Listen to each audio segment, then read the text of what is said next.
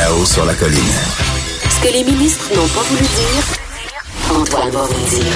Cube Radio, de 13 à 14. Vous écoutez Là-haut sur la colline. On est de retour effectivement à la haut sur la colline et on va discuter euh, d'un- sujet que- qui me passionne, la langue politique et qui passionne évidemment encore plus même euh, mon invité, Benoît Melançon, qui est auteur entre autres du dictionnaire québécois instantané. Euh, on n'en parle plus beaucoup de ce petit livre-là qui mériterait d'être euh, réédité, mais qui est en ligne, je crois, et aussi blogueur à oreilletendu.com. Ça vaut la peine d'aller voir périodiquement ce que Benoît Melançon révèle et euh, relève aussi sur ce blog. Bonjour Benoît Melançon. Bonjour Antoine. Alors, euh, je, je vous ai invité, euh, Benoît, parce que j'aimerais savoir ce que vous pensez de, du séjour en France et de, de, de ce qu'il de ce qu'il révèle de, de, de François Legault, évidemment, et ce qu'il révèle de la langue de Legault. Alors, on va commencer, si vous voulez bien, avec son rapport à l'anglais. Alors, c'est Ouais. assez amusant parce qu'il commence son discours du 22 euh, en se moquant gentiment des Français. hein. C'est vrai que vous aimez beaucoup les mots anglais. Hein, ce que n'importe quel Québécois constate quand il va en France. Donc, Oui. François Legault dit ça. Euh, dans son discours, par contre, il utilise euh, l'expression, il dit qu'il va avoir une politique agressive pour faire exploser les investissements des entreprises au Québec, ce qui est un gros anglicisme. hein. C'est un faux Oui. Euh, agressif, ça veut dire hostile au lieu de dire audacieuse ou compétitive. Donc, vous voyez, les Français euh, utilisent trop de mots anglais, mais euh, François Legault aussi. Mais ce qui a surtout été frappant sur le plan de son rapport à l'anglais, c'est quand il s'est défini lui-même et qu'il a défini en même temps euh, Emmanuel Macron comme un deal maker. Ben Donc, oui, là, deal maker. évidemment anglaise.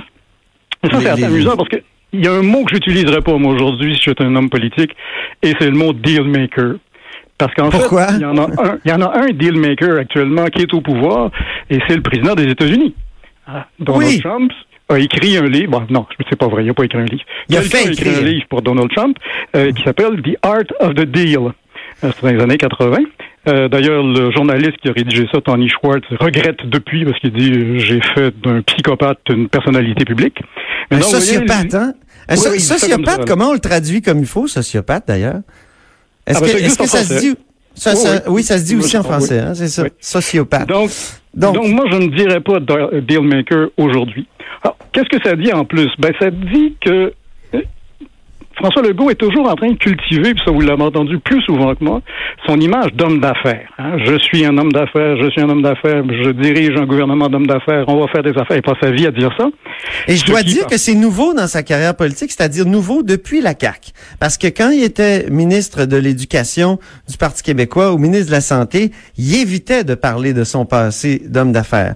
Oui, L'homme d'affaires est revenu vraiment lorsqu'il a fondé la CAQ, euh, donc en 2012, 2011-2012. Ce qui est assez amusant, évidemment, euh, une mauvaise langue pourrait dire oui, mais vous êtes plus homme d'affaires depuis 1997 quand vous avez vendu vos actions euh, dans, dans Air Transat et vous avez été homme politique plus longtemps que vous n'avez été homme d'affaires. Mais bon, on sera pas mauvaise langue, je dirais pas ça. Mais donc, il se définit lui comme homme d'affaires et ce qui est bizarre, c'est qu'il définit Emmanuel Macron comme homme d'affaires. Parce qu'il dit nous, vous et moi, hein, Emmanuel Macron et François Legault, nous, on est des deal makers. Alors, Emmanuel Macron est beaucoup de choses, mais c'est pas un homme d'affaires. Il Non. a été banquier d'affaires, c'est vrai, euh, mais il- c'était pas un chef d'entreprise. Donc là, il y a quelque chose d'un peu étrange de transformer son interlocuteur euh, en homme d'affaires. Mais en même temps, il le flatte parce que Emmanuel Macron aime beaucoup ça, montrer qu'il parle anglais. Euh, c'est arrivé, euh, je sais plus, en campagne électorale ou tout de suite après son élection, il est allé faire une conférence euh, au Luxembourg et il s'est vanté devant les journalistes de pouvoir parler, de pouvoir faire toute sa conférence, pas en français et en anglais, mais uniquement en anglais. Ah oui, en Allemagne aussi, euh, il y en a prononcé une euh, conférence tout en anglais, c'était euh, assez choquant. Oui, ben voilà. Mais donc, vous voyez, François Legault, là-dessus, joue quand même une carte pas trop malhabile en disant, bon, euh, je suis un homme d'affaires, la langue des affaires, c'est l'anglais, vous êtes un homme d'affaires, la langue des affaires, c'est l'anglais, donc nous, on va s'entendre. Donc là, il y a quelque chose d'assez frappant dans cette utilisation-là, qui est pas nouvelle. Hein. Souvenez-vous, en 2014, de son slogan électoral, hein, on se donne le go. Euh, Oui. Le go, on pouvait l'entendre évidemment comme son nom de famille, mais on pouvait l'entendre aussi comme le signal du départ. Ça, ça caractérise assez fort la, la langue de, de François Legault. Oui, c'est vrai. Et euh, il y a des y a des illustres prédécesseurs euh, pour ce qui est de ce rapport-là à l'anglais, je pense. Ah ben ça, les, les, premiers ministres du Québec, quand ils sortent du Québec, ils oublient souvent qu'ils parlent français. C'est arrivé à Jean Charest à Bruxelles, où il est allé faire un discours en anglais. C'est arrivé en Islande à Philippe Couillard. Bon, c'est encore plus gênant, c'est arrivé à Montréal à Valérie Plante. Mais regarde, on va rester sur le plan de la politique euh, provinciale pour l'instant. Oh, pas provinciale, s'il te plaît. Nationale. D'accord, national. Pardon, s'il vous plaît, j'aurais dû dire. Et euh, donc, euh, répétition, homme d'affaires, homme d'affaires. Euh, il y a d'autres répétitions, d'autres éléments de langage que tu voudrais, que vous voudriez souligner, Benoît? Oui, alors, je vais, faire, je vais être professeur là, 30 secondes, mais juste pour une petite chose importante. L'expression élément de langage, c'est intéressant parce que c'est une expression qu'utilisent maintenant les spécialistes d'analyse du discours. Ils travaillent là-dessus. Ils cherchent ce que c'est qu'un élément de langage. Et c'est même mhm. devenu, euh, dans les boîtes de recrutement, euh, des choses qu'on demande. Avez-vous dans votre CV une ligne où vous dites que vous avez des, que vous maîtrisez les éléments de langage? Alors, les éléments de langage dans votre métier à Antoine, ce serait les lignes de presse. Hein? C'est les phrases déjà toutes ah faites. Oui.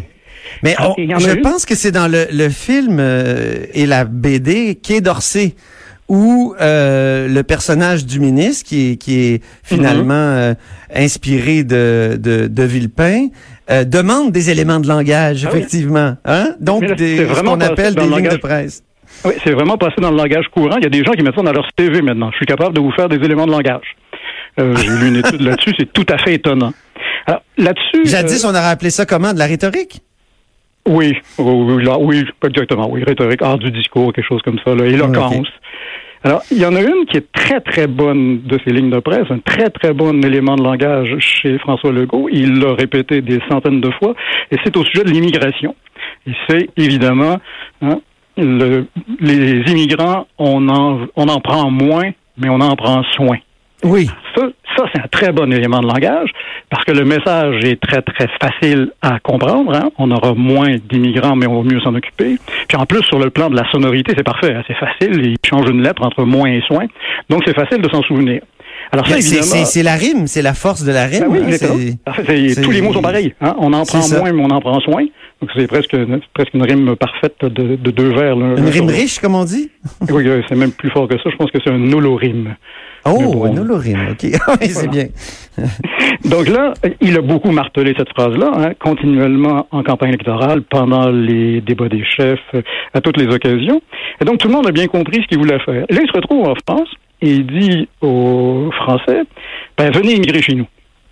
évidemment, les gens disent, mais attendez, il y a quelque chose qui marche pas là. Vous voulez moins euh, d'immigrants, mais vous nous dites à nous d'y aller. Donc là, et ça, on l'a bien vu sur les réseaux sociaux pendant la visite de François Legault à Paris. Euh, les réseaux sociaux se sont demandé, mais qu'est-ce qu'il dit au juste là? Il en veut moins ou il en veut plus? Il veut ça. Alors ça, c'est donc il y avait un message clair qui devient brouillé parce que c'est plus la même phrase, c'est une autre phrase. S'ajoute à ça une autre chose qui est assez intéressante, c'est que euh, il, il, il ravive en faisant ça un boulet qu'il a traîné pendant très longtemps pendant la campagne électorale, et c'est celui de son test des valeurs. Oui. Il l'a lancé au début de la campagne. Hein, il faut que les immigrants apprennent le français. Et s'ils n'apprennent pas le français après trois ans, peut-être qu'il va arriver quelque chose. C'était pas très clair ce qui allait arriver. Alors lui appelait ça son, test des, des valeurs. Euh, autre élément de langage opposé, hein, Philippe Couillard, souvenez-vous, il appelait pas ça le test des valeurs, il appelait ça le, texte, le test d'expulsion. Oui. Vous, coulez votre cours de français, on va vous mettre dehors. Donc en fait, En, en, relançant la question de l'immigration euh, envers les Français, il relance la question linguistique, il relance la question de, de l'immigration et il se place presque en contradiction avec lui-même. Puis il, fait sortir du placard ce vieux squelette. Donc là, je pense qu'il aurait dû être un petit peu plus prudent dans cette invitation euh, qui, a l'air d'être une contradiction, même si on peut l'expliquer, mais ça paraît être une contradiction dans son discours politique. Bien.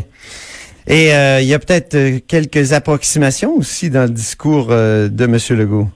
Alors, il, nous reste, il nous reste peu de temps, mais en terminant. Ben, il y a une chose très très forte chez François Legault, c'est qu'il il, se surveille pas. Hein. Il est d'un naturel assez désarmant. Donc en France, il a appelé la force. Hein, oui, ben, exactement. en France, il a appelé la chanteuse Zaza. Euh, mais pour lui, ça pose pas de problème. Ça, il y va. Hein. Euh, il l'a beaucoup utilisé à une époque quand il avait perdu son dictionnaire et sa grammaire, donc il était plus capable d'utiliser le pronom relatif correctement, donc il passait son temps à dire ce que le Québec a besoin. Mais encore une fois, ça lui pose pas de problème parce qu'il semble comme ça cultiver son naturel. Hein. De la même façon qu'il est très chaleureux quand il voit ses électeurs, de la même façon qu'il est chaleureux quand il rencontre des chefs d'État ailleurs. C'est ça. Donc ça, ça fait partie de son image linguistique. Hein. J'y vais, le mob, si je me trompe, c'est pas grave.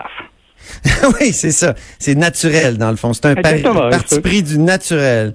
Et ça nous ramène, le, dernier premier ministre du Québec qui a été aussi naturel que ça, c'était Robert Bourassa. Les autres se sont toujours un peu plus surveillés. Euh, Philippe Couillard, on sentait bien. Quand Philippe Couillard utilisait un, un mot de la langue populaire, on sentait les guillemets qu'il mettait autour. Euh, on voyait bien que c'était une pièce oui, tabarnouche. Son fameux tabarnouche.